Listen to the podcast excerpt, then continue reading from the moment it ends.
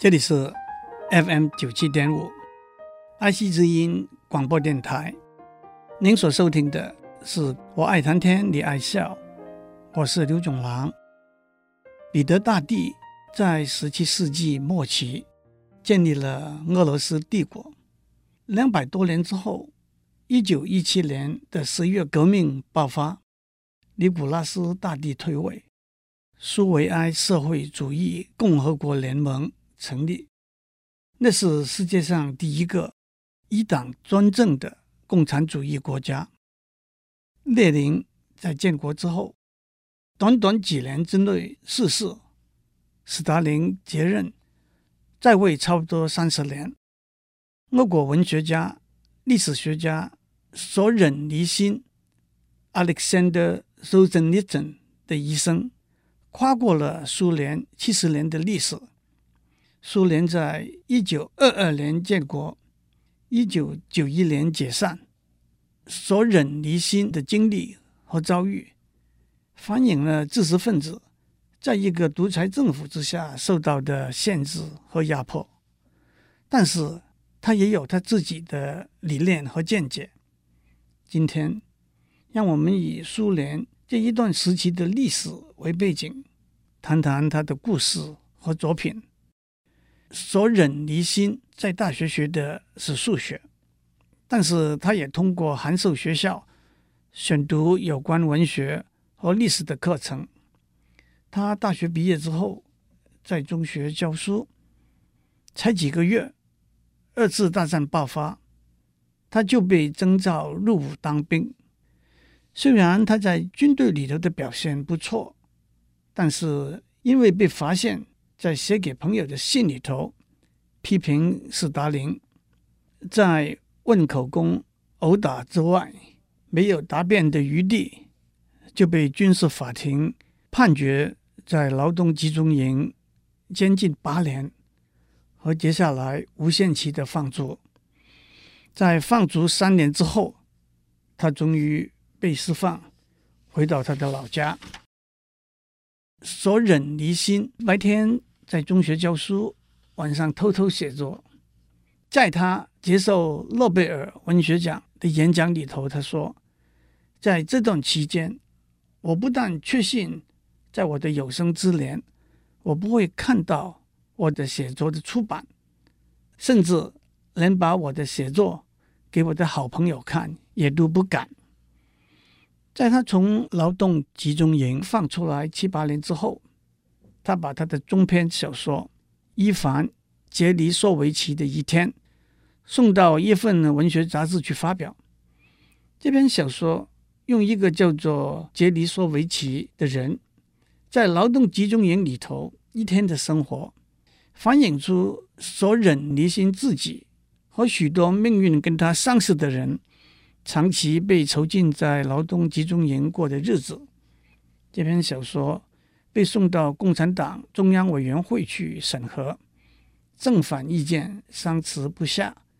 据说最后经由斯大林的接班人赫鲁雪夫 （Nikita Khrushchev） 亲自批准，才获得出版。这本书在苏联和西方都引起了很大的震撼。它揭露了苏联劳动集中营里头生活的真实情形。不但是对苏联独裁政权的一个严正的指控，也让西方知识分子因为多年来对苏联政府侵犯人权的行为的漠视而感到内疚和惭愧。为什么赫鲁雪夫会批准这本小说的出版呢？他当然有他的政治盘算。斯大林逝世之后，赫鲁雪夫。经过政治斗争获得领导权，他也顺理成章地提出破除对斯大林个人崇拜的迷信、消除镇压、开放、改革等等的方案。因此，索忍尼辛的小说的出版，也可以说配合了赫鲁雪夫当时的政治方向。让我趁这个机会多讲一点赫鲁雪夫。当权十一年，俄国的情形，他推动农业的改革和科学技术的发展，算是有点成绩。在这段时期，俄国的经济有比较迅速的成长，俄国的火箭、飞弹技术也站上了世界领先的地位。一九五七年，俄国发射第一个人造卫星，接着把第一个太空人送上太空。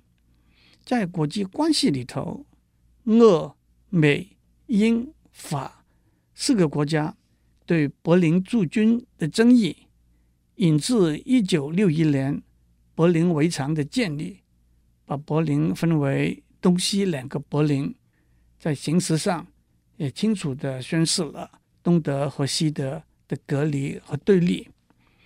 柏林围墙在二十八年之后被拆除，也就是西德和东德在一九九零年符合统一的开端。另外一件大事。是苏俄和美国一九六二年古巴飞弹的危机。一九六二年，美国发现苏联在古巴建立飞弹基地，因为古巴离美国只有九十英里，对美国的安全是非常大的威胁。当时，美国总统甘乃迪面临进攻古巴、摧毁飞弹基地，因而很可能引起。和苏联战争的决定，美国和苏联是当时世界两个核子大国。如果他们打起来，后果会是非常严重的。不过最后，赫鲁雪夫让了步，同意把飞弹从古巴撤除。交换的条件是美国也把建立在土耳其边境的飞弹撤除，而且承诺。不会进攻古巴，这也巩固了古巴卡斯楚 （Fidel Castro） 统治古巴的地位。当然，消除这个危机的谈判过程是相当复杂的，但是在表面上，似乎甘乃迪总统强势压人是赢家，赫鲁雪夫被迫让步是输家。另外一个大事。是中苏交恶的开始。中苏交恶是实在利益的冲突，也是意识形态上的矛盾。在二次大战之后，斯大林支持毛泽东在中国的内战里头取得政权，成立中华人民共和国。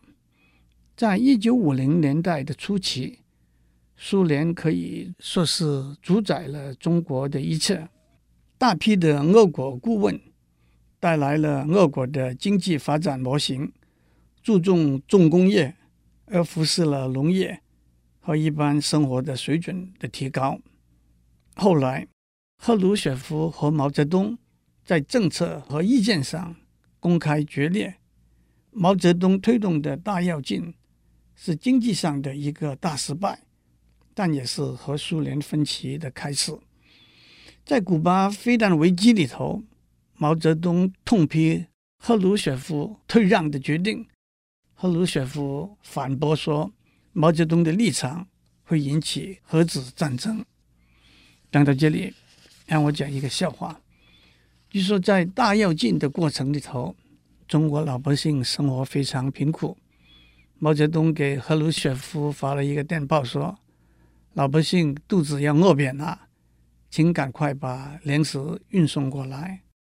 赫鲁雪夫回了一个电报说：“没有粮食可以运送，请老百姓勒紧裤带。”毛泽东马上又回了一个电报：“请赶快把裤带运送过来。”赫鲁雪夫在国际社会上给人的印象是一个缺乏修养、流氓气很重的政治人物。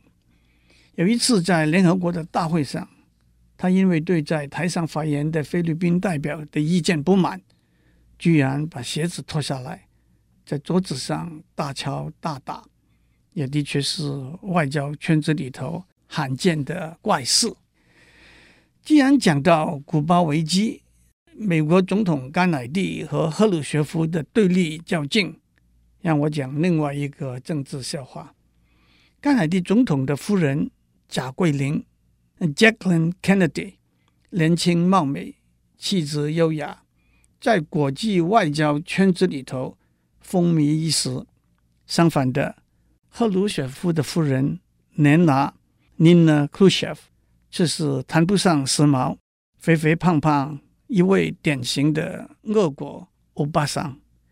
甘乃迪总统不幸在一九九三年任内被行刺身亡。几年之后，赵桂林嫁了给世界首富之一希腊船王奥纳西斯。据说有一次，当以风趣幽默著名的前美国国务卿季辛吉跟记者们谈起美国和苏联在冷战中的对立的时候，有一位记者问季辛吉：“假如那个时候被刺杀的不是甘乃迪总统，而是赫鲁雪夫？”您想后来世界大势的发展会有什么不同呢？季辛吉说：“我可以肯定，赫鲁雪夫的夫人不会嫁给希腊船王奥纳西斯。”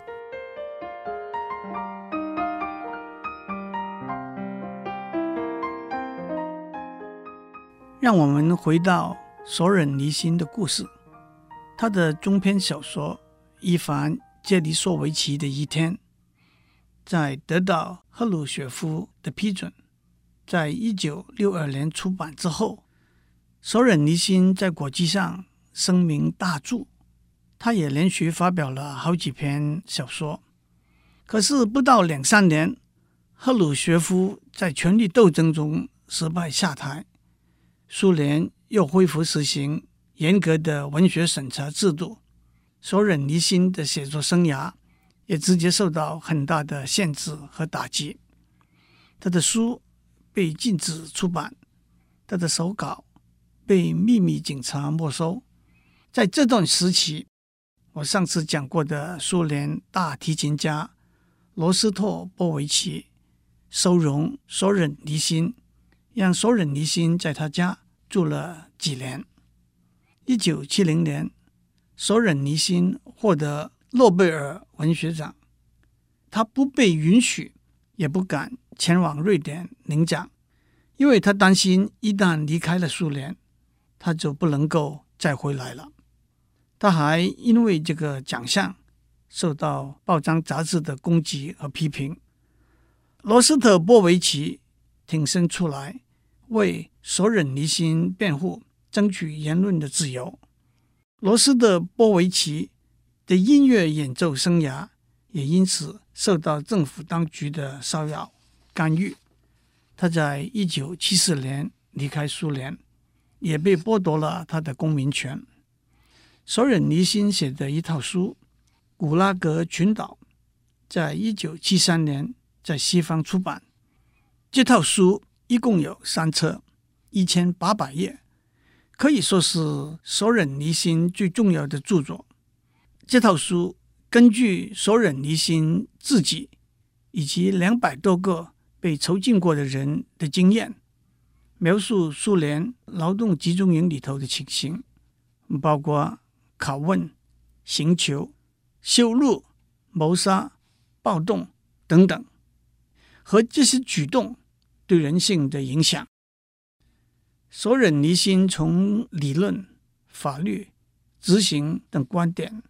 把苏联劳动集中营的制度的开始追溯到列宁时代，他认为劳动集中营是苏联的政治经济制度之下产生出来的监狱系统。除了政治犯之外，一般的罪犯，甚至只犯了很轻微的过失的小偷、无故旷职、讲些反对政府、对上级不敬的笑话的人。都可能被关到劳动集中营里头去。让我解释一下《古拉格群岛》这套书的书名。古拉格群岛并不是一个地理名词，它的英文名字是直接从俄文翻过来的，Gulag Archipelago。Archipelago 是一连串的岛屿，古拉格 （Gulag），G-U-L-A-G。是苏联政府里头主管劳动集中营的部门的名字的俄文缩写。索尔尼辛用 “Gulag” 这个名词泛指苏联上千上万的劳动集中营，他们分散在苏联各地，就像一连串的岛屿一样。今天在英文里头，“Gulag” 这个字就变成劳动集中营的代名词了。古拉格群岛出版之后，索忍尼辛以叛国罪名被起诉，接着被驱逐出境，剥夺他的公民权。也许许多人会认为，一个用暴力来统治人民的政府是不值得留恋的。被缔解离开，不正是一个解脱吗？但是作为一个作家，一个知识分子。离开自己的语言、文化和乡土是一个不容易，甚至痛苦的选择。巴斯特纳克 （Boris Pasternak） 和索忍尼辛都有相同的遭遇和感受。他们两个在获得诺贝尔文学奖的时候都不愿意前往瑞典领奖。一个重要的原因是担心去了之后。不能够回到自己的家园。索尔尼辛在德国和瑞士停留了两年之后，搬到美国去。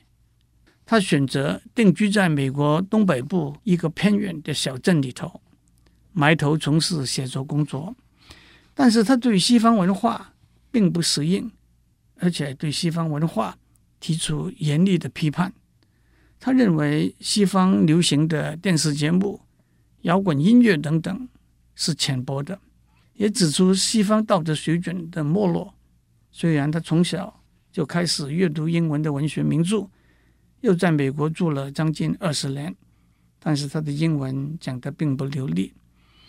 这一方面反映了我在上边所讲的，对许多知识分子来说，把起自己的根移植到一个不同的语言文化的环境里头。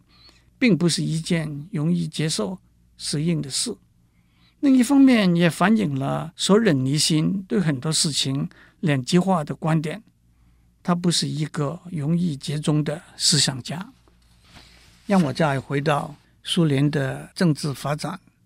赫鲁雪夫下台之后的二十年，苏联在军事和科技上依然保持足以和美国抗衡的地位，但是经济上的发展，却停滞不前，落在西方国家的后面。一九八五年，戈巴契夫 （Mikhail Gorbachev） 担任总理，在内政上，他提出经济改革和言论自由，以及政府资讯公开透明化的政策和方案。在国际关系上，他逐渐终止和西方的冷战，用谈判。代替对立，把军备竞赛缓慢下来。他因此在一九九零年获得诺贝尔和平奖。戈巴契夫为俄国政治人物塑造了一个不同的形象。一反过去俄国政治人物板着一副铁脸、衣不称身、语言无味的形象，他平易近人，穿着入时。他退休之后，他替美国的披萨连锁店 Pizza Hut 和法国的名牌皮包店 LV 作为代言人，在电视广告上出现。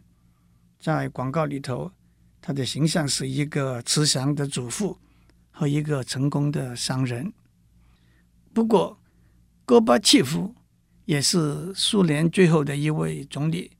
到了一九九一年，苏维埃社会主义共和国联盟瓦解，联盟里头的十五个国家各自独立。联盟里头最重要的一份子俄罗斯建立了俄罗斯联邦，在国际社会上也承继了许多苏联的位置和责任。政治环境的变化让索尔尼辛在一九九零年。恢复了他的俄国公民权。一九九四年，他从美国搬回俄国去。他许多以前被禁的作品也得以在俄国印刷发行。俄国政府也设立了一个索尔尼辛文学奖，表示对他的崇敬。他继续他的写作，他许多两极化的观点毁誉参半。再回到俄国十多年之后，今年八月初过去，享寿八十九岁。